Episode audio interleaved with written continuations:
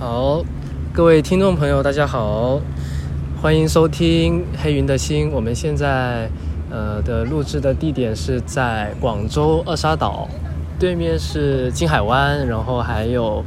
中大的国立中山大学的老门，然后。呃，录制的环境可能会稍微有点吵，然后我们是打算就是仿照一个类似于梁文道一千零一夜的一个效果，所以并不会进行特别的降噪处理，请各位听众海涵。然后我们今天的邀请的嘉宾还是就是我们第一期的嘉宾 Matt 同学，呃，他第一期的时候就跟我们聊了美国大选。以及他成为左翼自由主义者的一个心路历程。那么，呃，这次呃过了半个月吧，然后，嗯，大选的结果已经是尘埃落定了。拜登呃是已经被多家媒体是宣告胜选，但是川普还呃不愿意去认输。呃，我操，然后我该怎么说呢？就死了，我觉得我前面都不需要剪，随便，这里就需要剪。说吧，就是对。然后，这其实你看到我后面改的题目，就是那期题目改成了大选焦虑。嗯。这次就是聊政治抑郁的话，就是，那我就是没关系，你就直入主题就好。你还你还需要再自我介绍一遍吗？不用，你就直接说。那就这样。对。然后，呃，Matt 同学是想当国师的哲学家的编辑，然后还曾经参加过修和书院的学习。嗯、呃，对，我操，然后怎么说？然后、呃，我想先呃，请麦的同学讲一讲，就是这十几天来你的一个对于美国政治的一个观察的一个心路历程，你的情绪的反应。对，因为呃，我们呃在录完播客之后，我们是有建立了一个微信群，然后曾经在大选情况非常焦灼的那几天，我们群里的十几位小伙伴一直都在密切的关注这个选举，然后中间产生了非常多的像过山车一般的情绪。我还记得就是在当天。在十一月三号开票当天的时候，因为川普是一路领先的，然后包括佛罗里达州也翻红了，然后很多摇摆州似乎都翻红了，然后当时我们几乎就是非常绝望的一个心情。然后我记得当时 Matt 同学也说，就是历史上，就是如果这些摇摆州呃都被夺下的话，那就是绝无翻盘的可能。嗯、呃，然后当时我也就是在朋友圈看到了很多就是。呃，川普会赢得这场选举的这个消息，但是随着之后邮寄选票的统计，整个局势开始变得明朗，然后我们群内的整个的焦虑的情绪也缓解了很多。特别是，那在此之中，就是特别是我们有一个保守派一个川粉的群友，然后他的情绪非常的不稳定，然后最后甚至退群了，然后。呃，我很遗憾，就是没能邀请到他来到我们播客做客。那么，想请 Matt 同学谈一下，就是你的一个感受是怎么样的？我的感受啊，我其实就是一开始，呃，在关注这个开票的过程，就一开始是很意外的，因为。呃，几个比较关键的州份，呃，Trump 都是大幅领先。然后我觉得从统计学的概率来讲，应该好像这个优势太大了，竟然没什么希望了。因为我并不知道邮寄选票是最后才统计的，因为按照常理来讲，先到的票应该一就先计算，而不是先到的票后计算。但因为我们不知道这个规则，所以一开始我也觉得他输了。而且历史上也是这样的，因为俄亥俄州跟佛罗里达州就是大选的风向标，就是六十年来没有任何一个总统在输掉这两个州的情况下赢大选。但是 Trump 现在也是，至今他就是已经赢下这两个州，但他输了大选，所以这是六十年来头一回。呃，所以当时一开始是很沮丧的，嗯，但是到了后面就是晚上的时候，那个票一点一点追回来了，就当然就是就是比较高兴。就大概是这样，但是也不是狂喜吧，狂喜只是那个一瞬间。到后面，因为我觉得他赢是就是这个结果，就是应该就是这样的，就只是发生了一件我们认为应该发生的事情。所以如果它发生了，我倒也不觉得有多么的令人欣喜。然后我觉得，拜登虽然赢了，但是特朗普的得票也是历史新高，就仅次于拜登，他得的票也是非常的高，高过以往的任何一位美国总统候选人的得票。所以在这样的情况下，我们认为他要这个选举结果会一边倒的情况下，他依然是可以赢得这个大选，而且在他领导之下的这个共和党。在参院跟众议院的选举中面也取得了不错的成绩，所以我觉得这个美国政治的这个就是政治造成的族群撕裂，我觉得已经是非常的严重，跟非常的鲜明，而且这个保守化的倾向似乎没有缓解的倾向，对吧？蓝色浪潮从一八年吹到现在一直都没有出现，所以我觉得还是拜登还是任重道远吧，我们也不用太乐观吧。因为从参众两院的选举来看，其实民主党并没有得到更多人的支持，所以可见的将来，假如甚至说我们可以预计，如果这一次的选举不是拜登来，不是拜登对特朗普，而是拜登对其他的任何一位稍微正常一点的建制派共和党人，有可能他连有可能民主党是会输总统，甚至输掉众议院。所以有可能二零二四的话，有一位比较传统的政治人物，也就是保守派的政治人物，共和党人出来参选，有可能拜登如果他要争取连任的话，他会输；如果是另一位民主党人的话，也不见得情况会有多乐观。所以我觉得大家高兴高兴就好了，然后大家打赌的就愿赌服输，履行赌约之后就也不用过分高兴吧。好的，谢谢。呃，所以。就是你会认为，嗯，如果说是换上一个更加建制派的一个共和党的候选人的话，共和党或许会取得比川普还要更加出色的成绩。是的，我是这么认为的，因为我觉得特朗普由始至终都是一个非主流的政治人物，所以如果有一个在在这样非主流政治人物的领导下，就是他他还能取得这样的成绩，呃，说明。大部分的、绝大部分的传统的保守派选民跟共和党选民没有因为这个这个取态这么极端的候选人而放弃对这个传统保守势力的支持。那么，假如有一位比较正常的建制派出来选参选的话，我觉得他能，他绝对能取得更好的成绩。假如就是副总统彭斯出来选，我觉得拜登有可能就输掉了。但我们知道，川普本身是一个卡里斯玛型的政治人物嘛，他个人有，呃，非常强大的一个政治魅力。那么，呃，其实，在你这里，我能感觉到你认为川普的卡里斯玛是给他的选举减分的，但是我看到有很多的学者的评论，反倒不是这样认为的。他的，呃，胜选在二零一六年其实是代表的一种。不仅是保守派的胜利，而且还是一种民粹主义思潮的一种胜利。我们可以看到，就是在美国这样一个世界灯塔，然后高等教育异常发达的一个国家，居然在这么重要的选举的过程中，体现出了如此海量的谣言和反智主义的情绪。包括我们可以看到，这是很多死感的川粉一直在。相信川普所散播的关于选举欺诈的阴谋论，但是实际上，呃，他的所提出的各种各样的指控都几乎都是无效的，正在被驳回的。甚至有一些案件是共和党的律师他们自己撤诉的，觉得可能太丢脸，一点证据找不到足够的证据，呃，所以就是。我个人因为观察到这个情况的话，呃，反倒会认为说，嗯，他的川普的卡里斯玛型的特色，反倒是更加有助于他的选情，可以更加的巩固他的票仓。不知道你认不认同这个观点？我觉得要这么看吧。你当然你讲的是对的，我认可，就是他是一个 Christmas 型的呃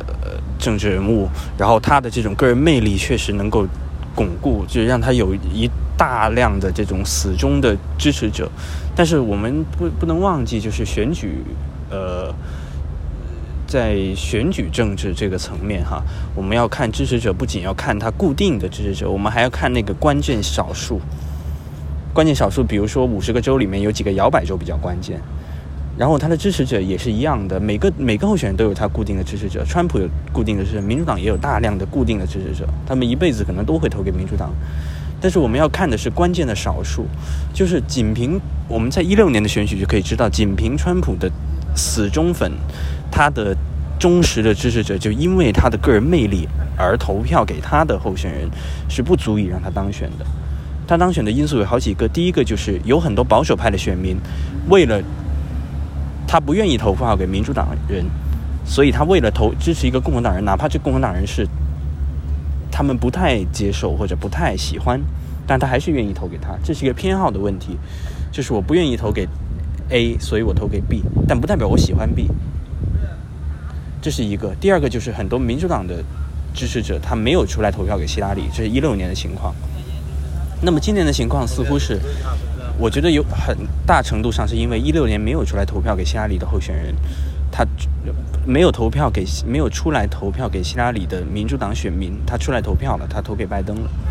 但是特朗普在任何一个州，你看关键州的，哪怕是传统的蓝墙州，宾夕法尼亚、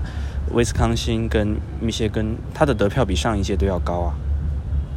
那证明不仅仅是他的死死忠粉一直在支持他，还有很多保守派的选民依然选择支持他。但我可以肯定的是，这些保守派的选民，如果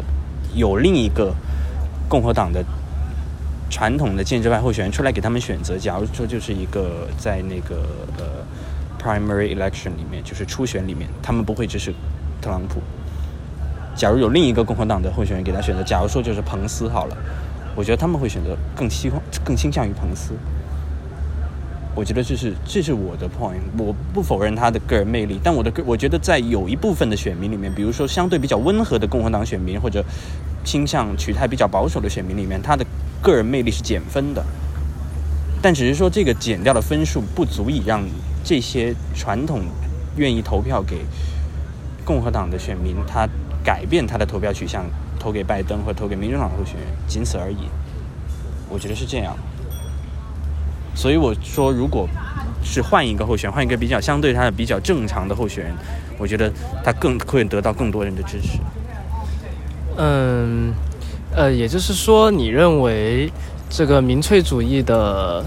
思潮固然是二零一六年选举呃所体现，还有的一部分。呃，但是其实，呃，它不仅要靠民粹主义，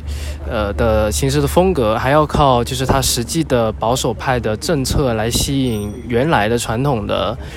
呃，共和党的选民来投票，然后他才能够有机会去胜选。但是，呃，我好奇的就是它的比例到底是有多大的？就是那些。那些非民粹主义的、不支持民粹主义的选民，那种单纯的，呃，仅看保守派的政策的那些选民，温和的共和党的支持者，还有那些民粹主义的支持者，他们的就是在投票中的这个人口比例到底是多少？我觉得这个是。就是让我非常揪心和困扰的一个题目。具体的比例是多少，但我可以肯定的是，这双方的比例都不低，都会有一定，都是举，都是非常，就是对于候选人本身来讲都是非常重要的一个支持群体。我不知道这个具体比例是多少，百分之五十、三十或者多少，但我觉得不少，因为支他支持的群体无非就是这两种嘛。你刚举出来的两个例子，其实已经涵盖了他所有的支持者了。一个就是支持他本本身，因为他的个人魅力，我很喜欢他，是他的粉丝，这是一种死忠粉；另一种就是看政策、看立场、看倾向，我不太喜欢他，但我可能他的政策我比较拜。其实就是两种嘛，一种就是死忠粉，一种就是比较温和的选民，其实就是两种。还有第三种吗？那所以，相对于拜登的来说，呃，拜登他个人不是一个卡里斯马型的领袖，他就没有他自己的死忠粉。嗯，相反，他可以团结到另一批死忠粉，就是反对川普的死忠粉，然后再加上就是只看政策的选民，所以是可以这样的去估计吗？可以啊，嗯，可以。然后从从普选票的意义上而言，我们看到就是，呃。蓝色还是有希望。普选票，但是我觉得普选票，因为因为在大选里面，从来普选票就不是一个决定结果的指标。所以我觉得普选票只能证明你人会，你的支持你的人更多，但不见得你在选举会赢啊。参议院你没有赢，你普选票是多蓝的比红的多，但是参议院你是少数，你是少数。众议院你的成绩比一八年还要糟糕，所以其实又可以回到就是选举制度上的问题。这个选举人团制度，呃，我们上期其实大概有讨论过，呃，要不要改革以及怎样改革的一个问题。后来我在跟其他朋友交流的时候，就是有有想到这个想法，就是说我个人的立场上当然是倾向于就是应当是做出一些改革了，就是。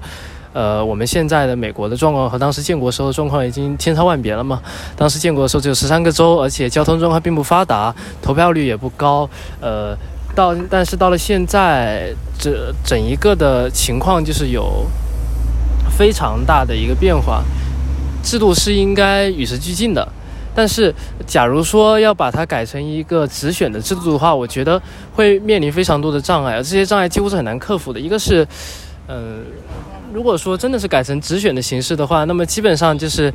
选总统选举是结果是毫无悬念的嘛，就是民主党几乎肯定会赢，那么共和党这边一定是会倾力去反对的。美美国两党政治的的根基可能就会因为这样的一个选举制度的改变，呃，我们会看到一个史诗级的一个破坏。另外一个就是。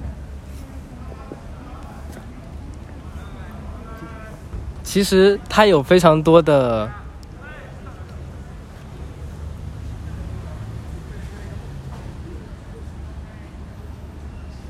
这个烟味有点过于大了呀。没关系，我站这边就没事。你接着说。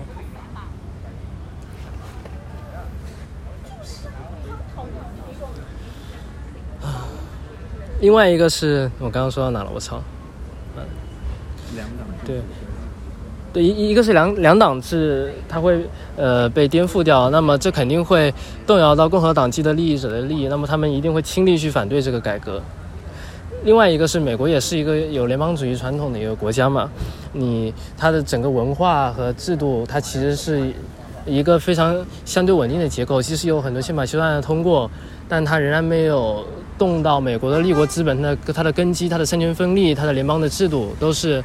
呃，一直是继承和保留下来的。那么，实际上，如果他要改成全民直选的形式的话，那么其实就相当于对他的联邦主义、对他联邦的制度形成一个很大的一个冲击。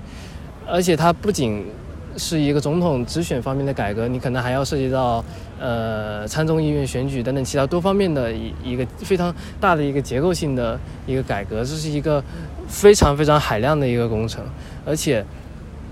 呃，甚至举一个就是最鲜明的例子好了，我们知道美国国旗星条旗嘛，它里面呃现在有五十一颗星星，呃就是每颗星星代表一个州嘛。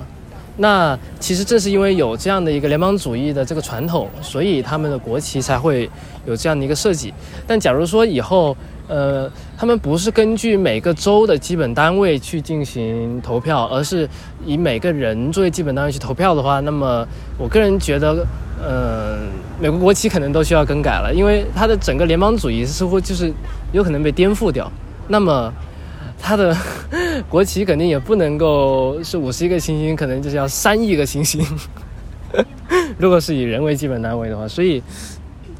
呃，有有这样的一个比比喻之后，我觉得就是其实其实可以体现到。这是一个非常非常困难的事情，而我个人觉得，就是可能在未来几十年内，我们都不会看到这样的一个情况的发生。在这个意义上，我觉得，嗯，就是民主党要推行这个制度，民主党要推行的改革会是非常艰难的一个局面。即使参众议院都掌握在民主党的手上，然后总统也是掌握在民主党的手上，但是正是由于。这么庞大的一个历史惯性，还有一个文化的阻力，我还是对就是整体的一个情况不容乐观。因为其实每一次的宪法修正案，呃，对于国体来说都是没有呃怎么去变动过的嘛。但是我觉得，如果要改成总统直选的话，整个联邦制的根基可能都会动摇。不知道你怎么看我的这个观点？我我 somehow 同意你的观点，但是我要 challenge 一下。假如哈，我们设想一个情况，假如今天是今天的结果是拜登赢了大选，他普选票也是赢的，在选举人团他那里也是赢的。但假如我们今天反过来一个情况，就是像一六年一样，特朗普是普选票比这个希拉里要少，但他选举人团赢了。他就跟布什一样，对吧？跟小布什一样，就是他得票，总体来讲，所有总共他得的票数少，但他最后赢了选举，是吧？就有就有这样一个情况。假如我们设想今天二零二零，拜登赢了选举人团，但他输了普选，那特朗普的支持者站出来说我们要改革，那你去怎么看这个改革？你还会同意要改革吗？如果按照你刚刚他的观点，那如果假如有百分之五十以上，或者说半数以上的人愿意让特朗普当总统继续当下去，甚至让他一直当下去，他要开第二个任期、第三个任期都可以，那你还可以接受吗？你刚刚重复的观点，你还你还坚持吗？首先，我觉得你这个 challenge，你这个假设就是不适当的，因为这是一个根本不可能存在的一个情况，它是一个，我觉得它就是一个错误的一个假设。为什么不存在呢？我只是跟你，我我没有说这个假设是对还是错的，就是因为它不存在，所以我才叫它是假设。我意在指出的一个观点就是，为什么今天大家希望改革，或者说希望什么，是因为我们所希望要赢的那个候选人认为他应该成为总统的那个人，他。得到了大多数人的支持，但他没有办法在这个选举制度获胜，会有可能出现这种状况。但假如说我们不希望的那个人，就是说，如果是全民直选，一人一票，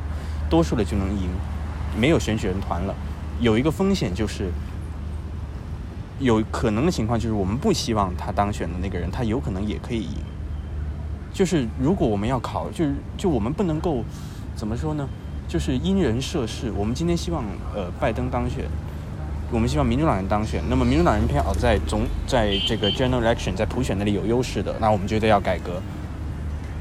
但是因为共和党人普选票少，但是如果共和党人普选票多，你还支持这个改支不支持这个改革？如果你不支持，那么你就是因为你这个立场而认为要这个改革。你是因为你是希望让民主党人一直赢下去。那我觉得这不是以，如果我们要面对一项制度的话，就不是这样的。如果我们要把这个制度变成一个这样，我们要面对很多种可能性。然后为什么我要说这个？就是美国的立国精神是什么？为什么他们要设这种这种这样的一个制度，而不是一人一票直选的，按照普选票来决定选举结果的方式？这个就是讲到托克维尔的《论美国民主》，他们就要防止多数人的暴政。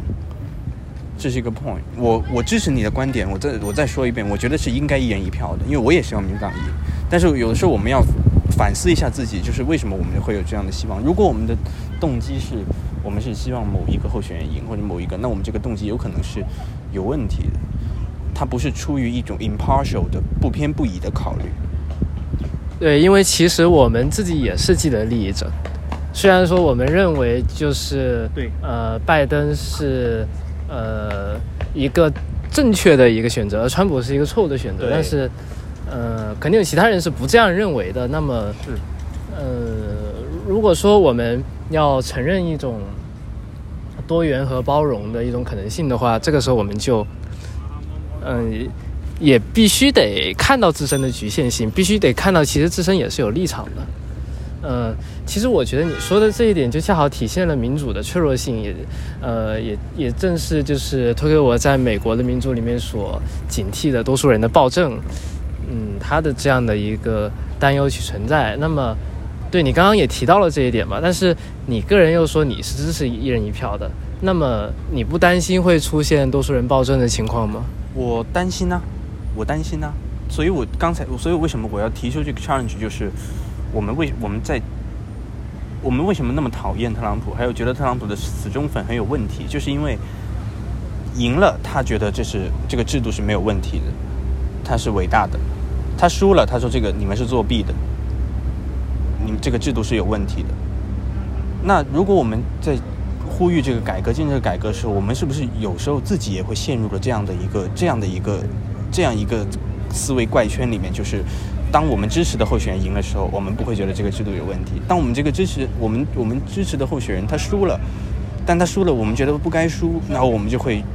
怪罪其他的东西，比如说我们怪罪民粹主义，我们怪罪这个制度，为什么它不是一个 referendum 的一个普选的制度，而是一个选举人团的制度？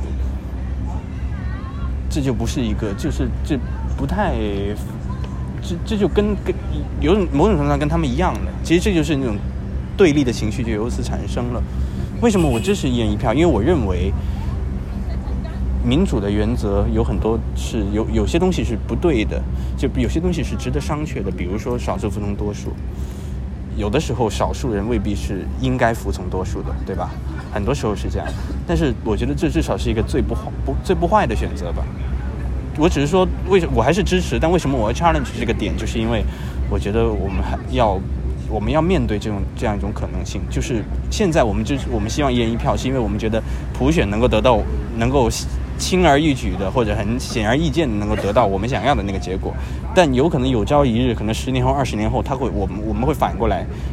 那个情况会反过来的。在这个一人一票里面，我们我们所希望的结果可能不出现，它可能是少数，那怎么办呢？难道我们到时候又要呼吁一个恢复成原来那个制度吗？对不对？这是自相矛盾。我觉得，如果那个时候的情况出现了，那就。呃，意味着美国的整个整体的人口的比例又发生了一次大的变化，保守派要超过于进步派了。啊、那么，所以对那个时候，我个人的情绪就会非常绝望，我可能就要死了。所以，所以我们除了思考这个选举制度改革本身，跟思考所谓民粹主义为什么会崛起这个情况本身，我觉得有有责任要反自由主义或者自由派要反思自己。明，我们就我们所坚持的那个东西，为什么不能说服更多的人接受？或者为什么不能让我们在这个选举结果选举里面能够得到胜利？我觉得要反思的不是出来然后大家不支持，明明这个 Trump 那么傻逼，大家还是支持他，为什么？我们开始怪罪这个制度有问题，我们开始怪罪民粹主义，怪罪他的支持者是多么的多么的充满偏见，多么的不通人情等等的。我觉得这个怪罪是无济于事的。更多要思考的就是为什么我们我们如何自由派如何争取他们的支持？为什么大家反感你们所说的政治正确？我觉得有有是有道理的。我觉得这个东西是需要检讨的。对，这又是一个很大的问题了。希望下次我们有机会呃展开这个话题聊一聊。呃，我想继续回应一下，就是嗯。呃呃，你提到的多数人的暴政的问题，其实我觉得就是民主它是有它的适用范围的，就是你的私人的领域其实是不适用于民主原则的，它是适用于自由原则，你公共领域才是适用于民主原则。就好像说，呃，同性结婚，那么这本来其实就是两个双方当事人之间的事情。那么它其实是一个私人的事情。那么同性结不结婚，这是他们的自由，我们就应该呃赋予同性能够结婚的权利。那至于他们结不结婚，那他们的自由。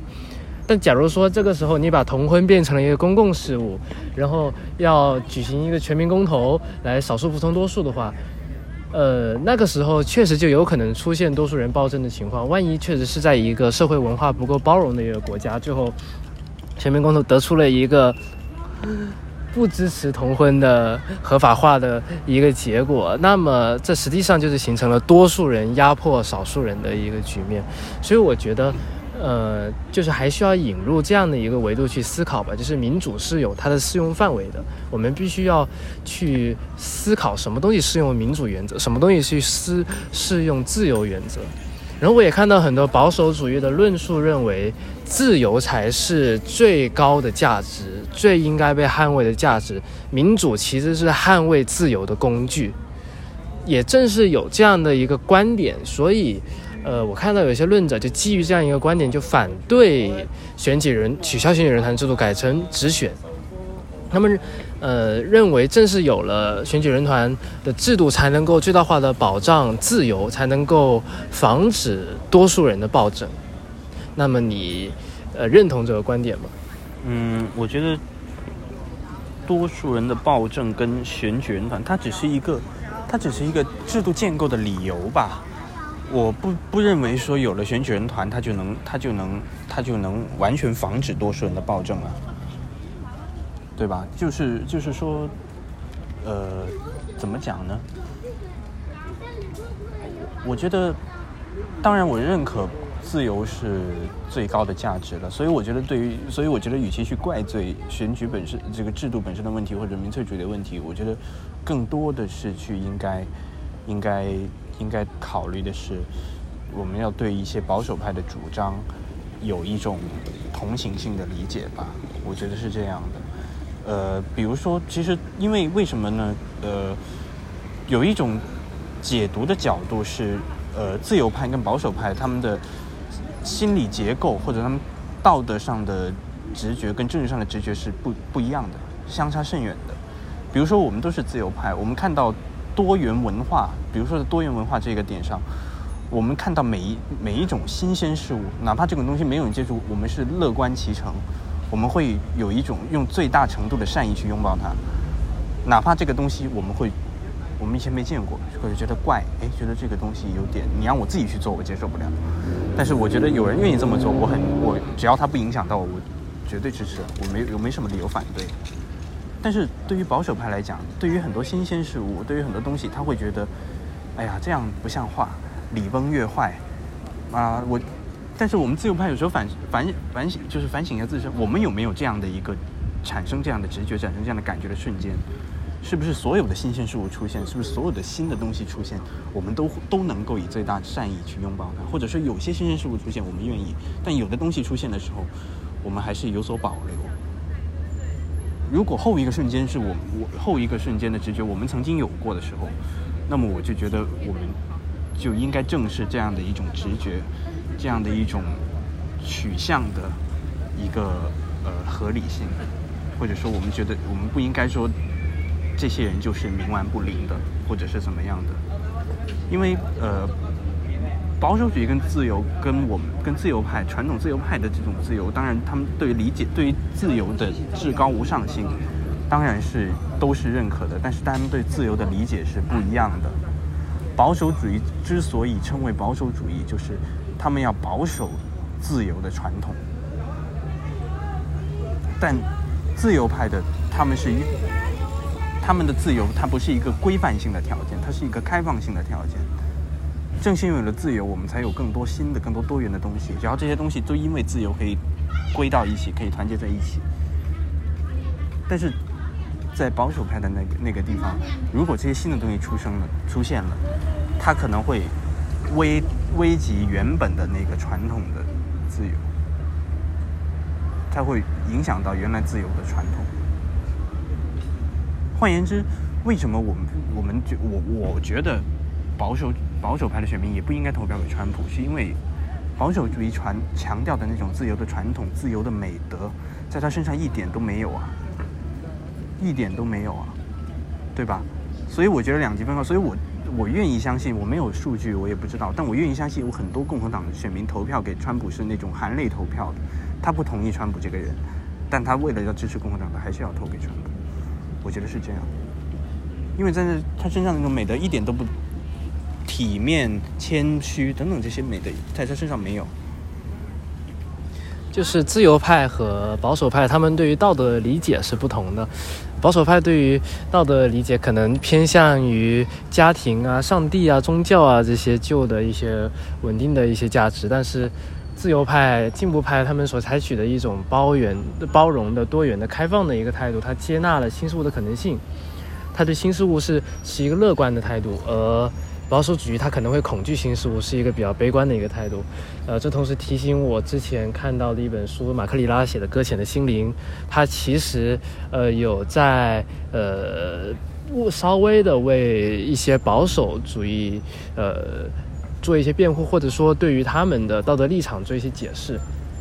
就他们会认为，就是旧日的荣光，往日的。荣光，昨日的世界，呃，是更好的，是更值得守护。他们可能畏惧变革，畏惧变化。那么，回到川普这个克里斯玛型威权人物身上，他其实他个人的很多特性，他确实是败坏了美国的很多的自由的传统、民主的传统。就比如说，呃，体面的承认败选，或者说，呃，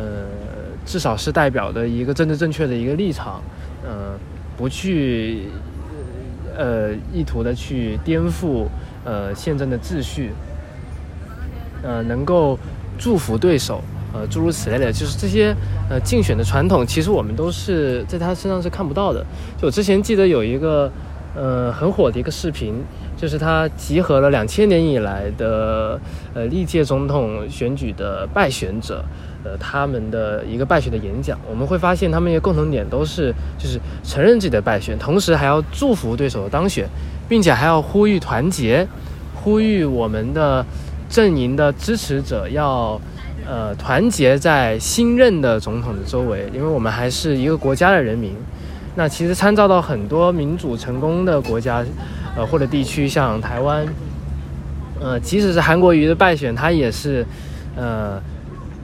承认他的失败，承认他是他自己努力不够，而不是说民进党选举舞弊，同时还打电话给蔡英文表示了祝贺，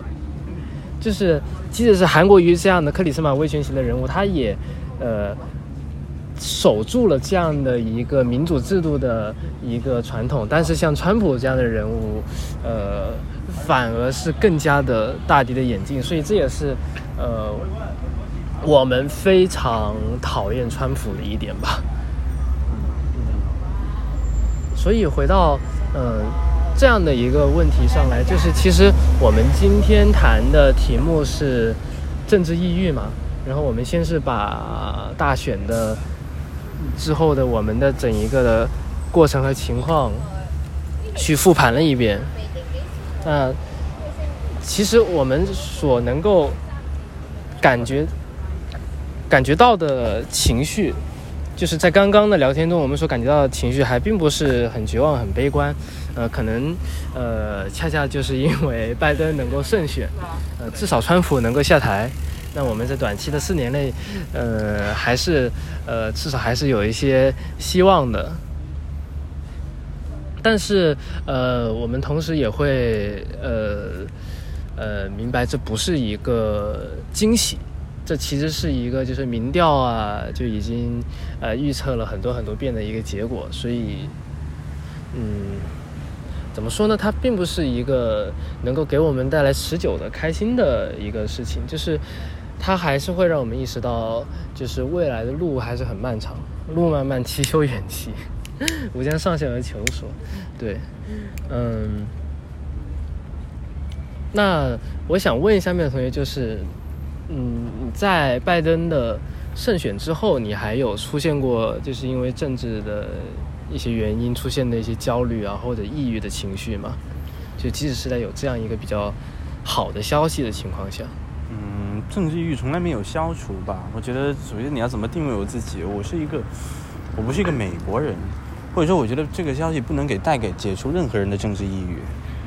因为他的当选并不代表美国的这种呃政治造成的族群对立跟撕裂完全解决。这是第一个，如果你的政治抑郁是来源于这个，那完全这个这个情况没有这个情况没有得到根本的改善。然后呃，政治抑郁是一种很长的状态了，然后这个原因是基于我们很多身边的体验，跟我们所身处的社会的一个情况，所以我不觉得它能够给我的政治抑郁症呃带来很更有什么积极的影响或者帮助，我觉得没有。我觉得没有，它只是发生了一件应该是这样的事情。就比如说，一个老太太摔倒在地上，大家应该去扶她，对吧？大家不应该去担心，就说她是不是碰瓷或者是怎么样的去扶她。但一个如果一个老太太掉在地上，摔倒在地上，一直都没人扶，这个东西会变成新闻。然后久而久之，如果有人愿意去，那么义无反顾的去帮助一个这样帮助他的帮助一个这样的人的话。然后大家就觉得啊，好惊喜啊！然后人间有大爱啊，这个这个。但其实我觉得这个这个东西本来就应该是这样的，它只是发生一个本来就应该发生的事情，所以不值不值得有什么惊喜。对。所以其实我们对于阴然的世界有一个比较高的一个标准，我们所生活的一个实然的世界，它跟应然的世界还是有比较大的一些差距的。嗯。你的着眼点是在于说，呃，因为我们的实然永远达不到应然的状态，所以这种抑郁的情况会一直的去存在。但其实，当我们看到就是每当实然的情况离应然的情况，呃，更进一步的时候，我们也确实会获得一些短暂的开心。但是，应然和实然的这样的一个差距，它是永久去存在的。那么，你会不会认为说，缓解或者说解决这种抑郁情绪的方法，其实是消除这样的一种差距？嗯，这是一种消除这种差距本身就是一种非常理想的途径啊，因为消除就意味着你的理想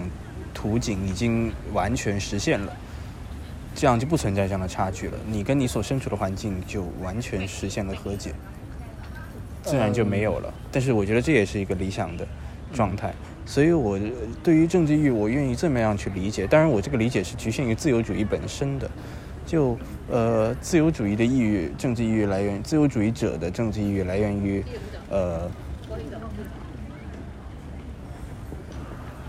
它来源于，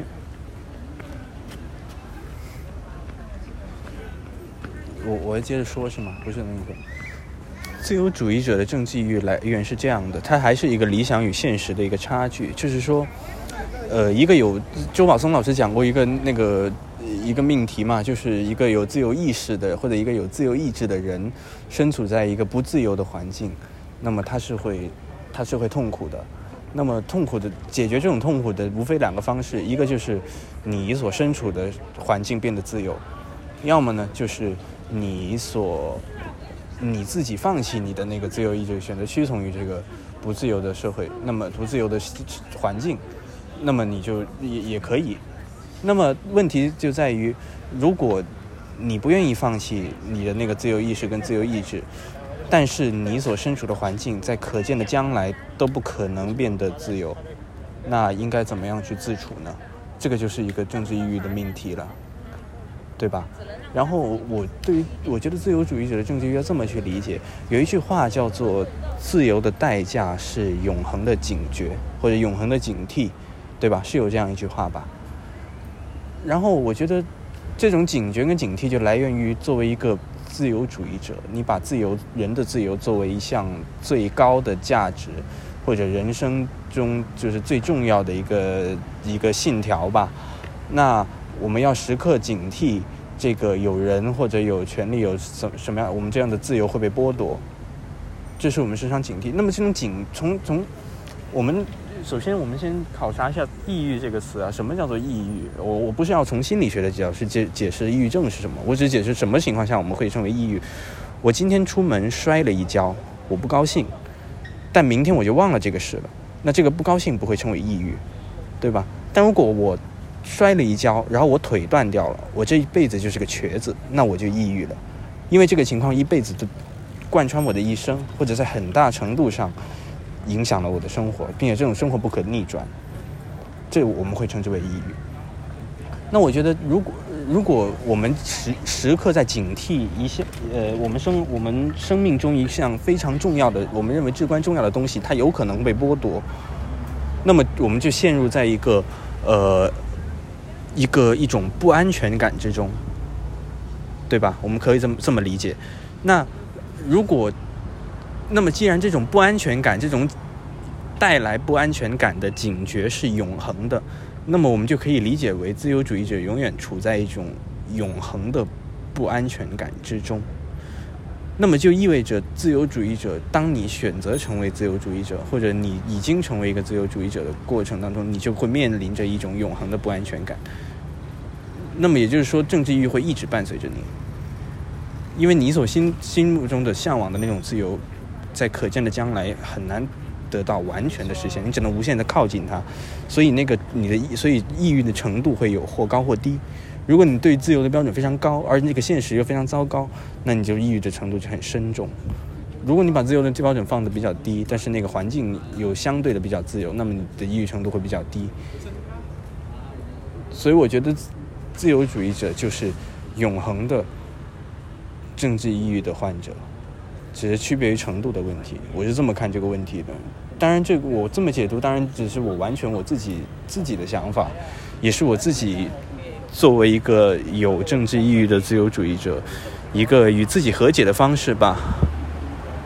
就像康德一样，他没有办法处理呃人的认识能力的。知识是何以可能的，所以他只能为自己的认识能力划界，悬设一个物自体一样。这是与这是某种程度上的自己跟自己和解吧。所以你与自己和解的方式就是呃承认认为呃真正的自由主义者都是政治抑郁的患者，嗯，所以你可以通过呃因为你政治抑郁了，反正你是一个自由主义者。嗯，不是不是这样的，呃，我我之所以把它称为一个和解的方式，是因为比如说呃，我觉得我作为呃，比如说我是一个跑步的运动员，啊，我这个我我的我可以以某一个时间，然后我比如说我跑五十米，我不知道多少秒，七秒或者八秒三号，然后我觉得我是可以跑到呃六秒五六秒六秒半的，然后有人也能跑到六秒半的，然后我我把我的目标就设定在六秒半，但我一直都跑不到，但我认为我可以，那么我一直跑不到，我就会沮丧，我就会抑郁。对吧？我的自我实现受到了阻碍。但是如果我们正视这个现实，就是说我就是跑不到的，我永远也不能不可能到达到那个那样一个程度，那么我的这种沮丧，我就能相对的，就是以一种比较宽容的姿态去或者心态吧，去面对这样的一个这样一种抑郁的情绪吧。因为你意识到它不可消除。所以你当你面对它的时候，你就不会有那么大的那种负担。如果你一直觉得这个东西是可以解决的，但它一直又解决不了，那么就变成一个死循环了。你一直推那个石头，推不上去。相当于你放弃了治愈的希望，因为你体认你自己将会是一个永远的自由主义者，所以你也将会是一个永远的政治抑郁患者。所以这个时候你就不会有一种想方设法要把自己去治愈的焦虑了。这个时候你所要去思考的反而是如何带病活下去。对，对，对，就是这样。嗯，就是这样。所以我非常佩服你的勇气和选择。的确，呃，我也非常认同你的观点，就是自由主义者他总是活在巨大的危机和不安中，因为自由的敌人多种多样，无论是消费主义还是极权主义，他的总是有一些见缝插针的一些事物，呃，有一些春风化雨、润物细无声的危险，呃。就可能呃使自由这座大厦我从外部或者内部的去腐烂或者去溃败，总之有非常非常多的比喻，非常非常多的危险，这也是让我感觉到很不安、很焦虑的一个地方。那么这个时候，其实我们已经谈到了，就不只是政治抑郁，还有政治性焦虑的问题了。我第一次看到“政治性抑郁”这个词的时候，是在“刺鸟栖息地”这个公众号上面，然后。我本人就是后来有幸的，在上海定海桥的时候帮了就是赤鸟栖息地的他们当时组织的一个展览药丸展览的一个忙，然后很有幸的见到了那一群人，然后呃整一个展览整一个社群给我的一个感受就是它是提供了一个人与人之间相互连接的一个机会，嗯，它对于我个人就是一个前。疑似双向情感障碍和焦虑障碍，以及自我体认为有非常严重针对性抑郁的人来说，它是一个非常好的疗愈空间和疗愈的场所。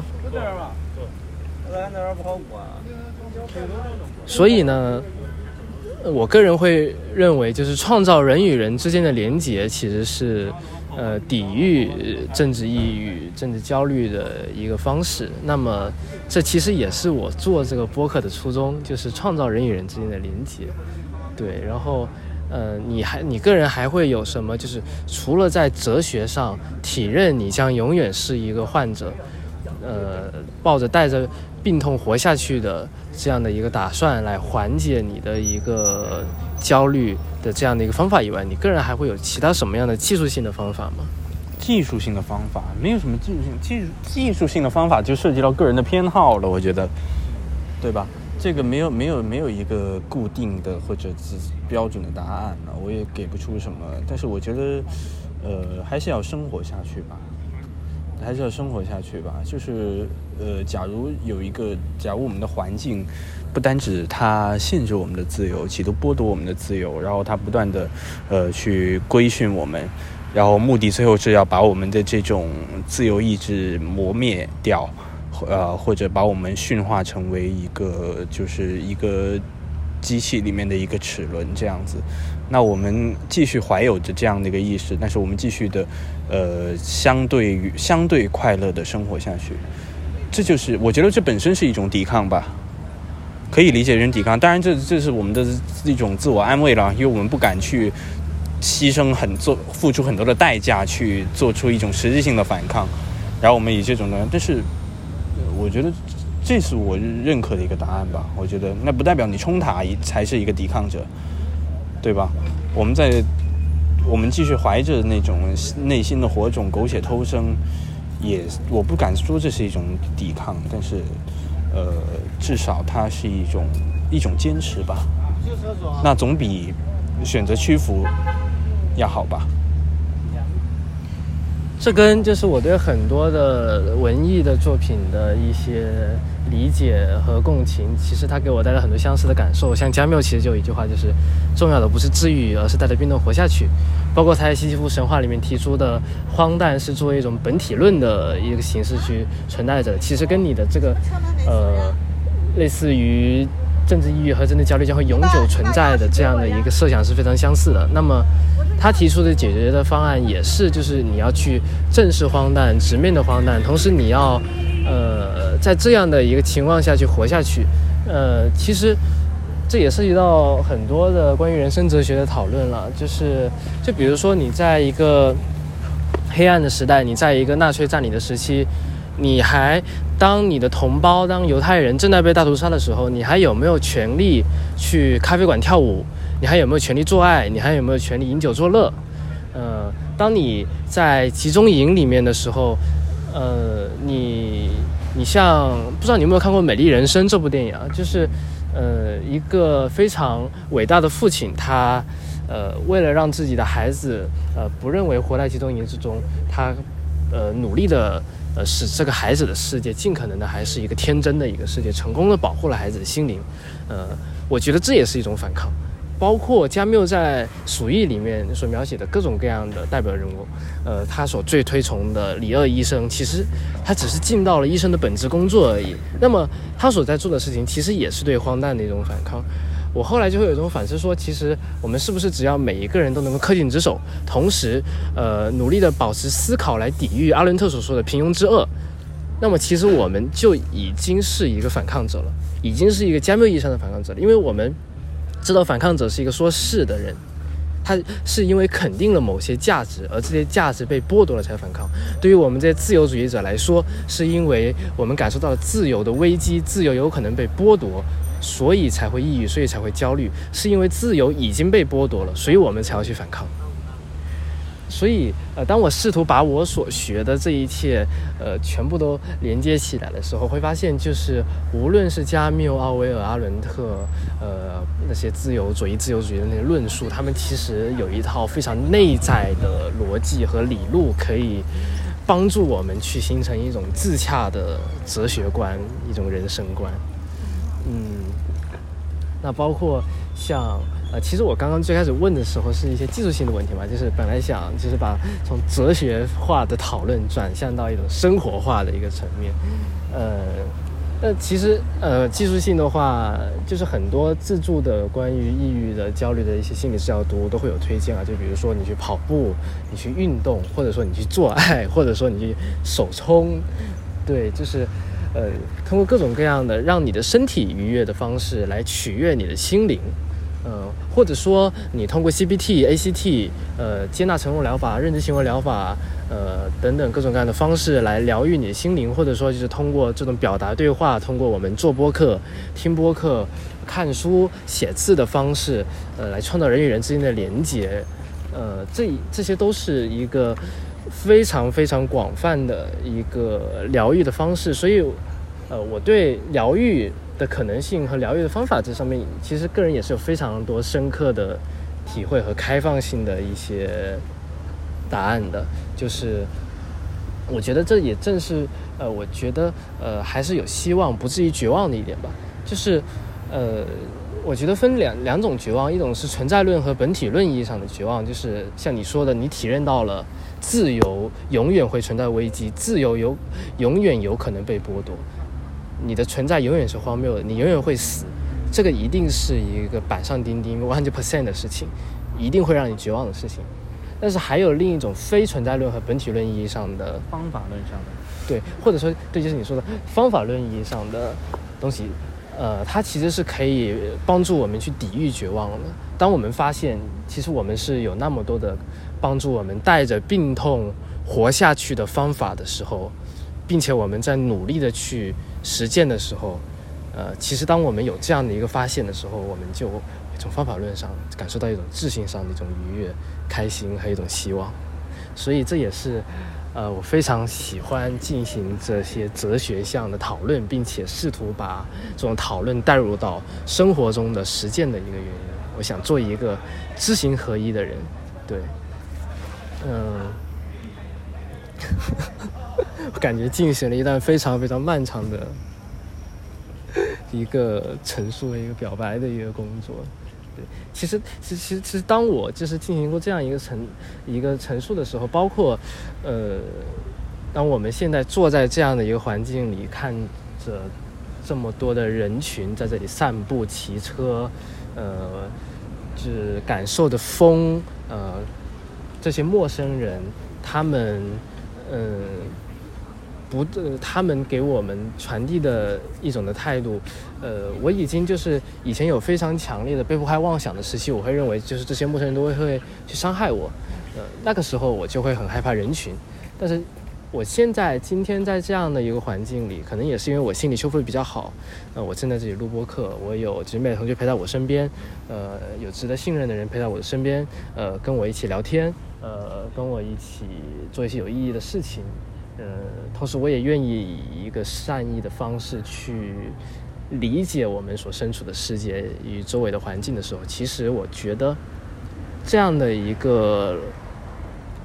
我们现在所身处的录制播客的这样的一个自然环境，我们录制播客的方式都是疗愈的一种方式。对，它能够，就甚至有的时候你会觉得呼吸本身就是一种疗愈，呼吸本身就是一种治疗。嗯、其实，如果说我们把一种期待值放得更低，我们去呃反问，就是说呃那些很多就是我们应该得到的一些东西，呃如果它不存在了，我们会怎么办？就比如说呃我们呃如果说认为呼吸是一件天经地义的事情，那么我们就不会感恩呼吸。但假如说呃，我们认为，呃，空气随时都有可能会消失，而这个时候空气还没有消失，我们还能够呼吸，但这个时候我们连呼吸都会变得感激。其实也是，呃，类似于就是我对基督教的一些观察，他们在吃饭的之前会祷告，会感谢上帝赐予他们食物，但是对于就是没有这样宗教信仰的人来说，呃，一个食物它可能就只是一个等价交换，一个商品交易，一个用钱买食物的一个过程。那个时候，你知道你的食物就是通过你的努力赚来的，你不会对上天有一个感激，你可能只会感激你自己的努力或者怎么样。那假如说这个时候你有一个宗教信仰，你不仅会感激你自己的努力，你还会感激上天赐予你了这样的一个食物。对，所以我觉得就是这个时候宗教也是一种自我疗愈的方式。疗愈的方式就真的是非常多种多样的。我觉得就还是要保持一种可能性和。开放性吧，嗯，这也是为什么，呃，我觉得我现在，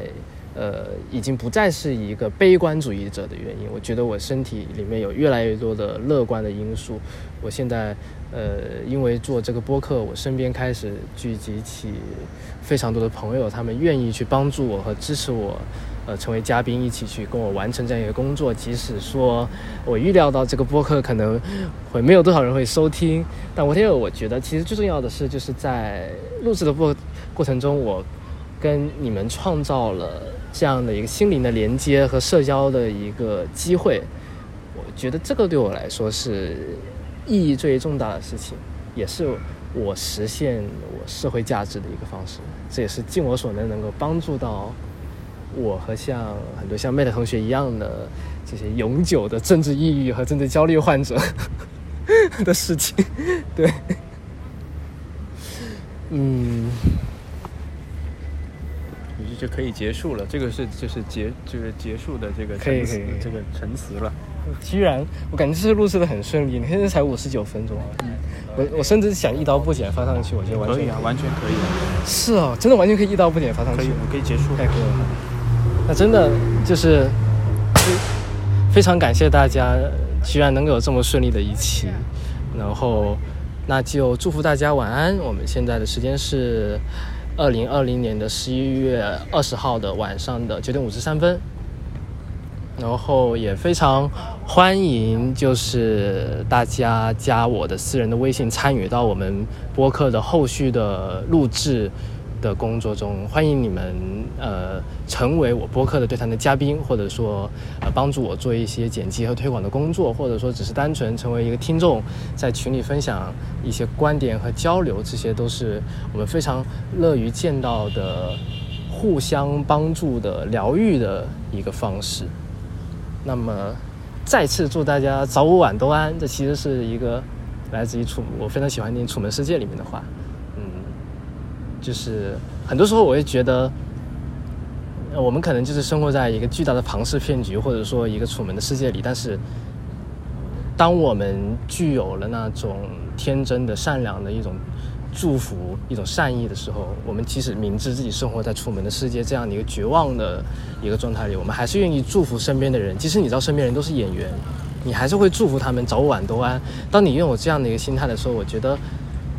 其实这也是一种疗愈，这也是一种反抗，这也是一种知其不可而为之。那么，请允许我最后再朗诵一遍。勒内夏的诗来作为结尾